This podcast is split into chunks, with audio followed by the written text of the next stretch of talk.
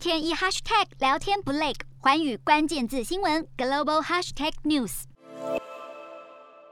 菲律宾总统杜特地在三十号签署了他任内的最后一份预算案，为二零二二年提供了五点零二四兆披索的预算，这也是菲律宾有史以来规模最大的一笔预算。而这笔钱呢，将会用于维持经济复苏以及管理再度爆发的新冠肺炎疫情。而这笔高额的预算，其中有一兆的披索就会用在基础建设的开支，像是对国营企业的财务支援，以及向地方政府单位的资本转移。另外，由于菲律宾是深受新冠疫情的影响，将会使用四百八十二亿的披索来购买新冠疫苗。另外，两百三十亿的披索将会用于新建新医疗的设施，并且会拨款九点八三亿来成立病毒学研究所，盼能让疫情对菲律宾的影响降到最低。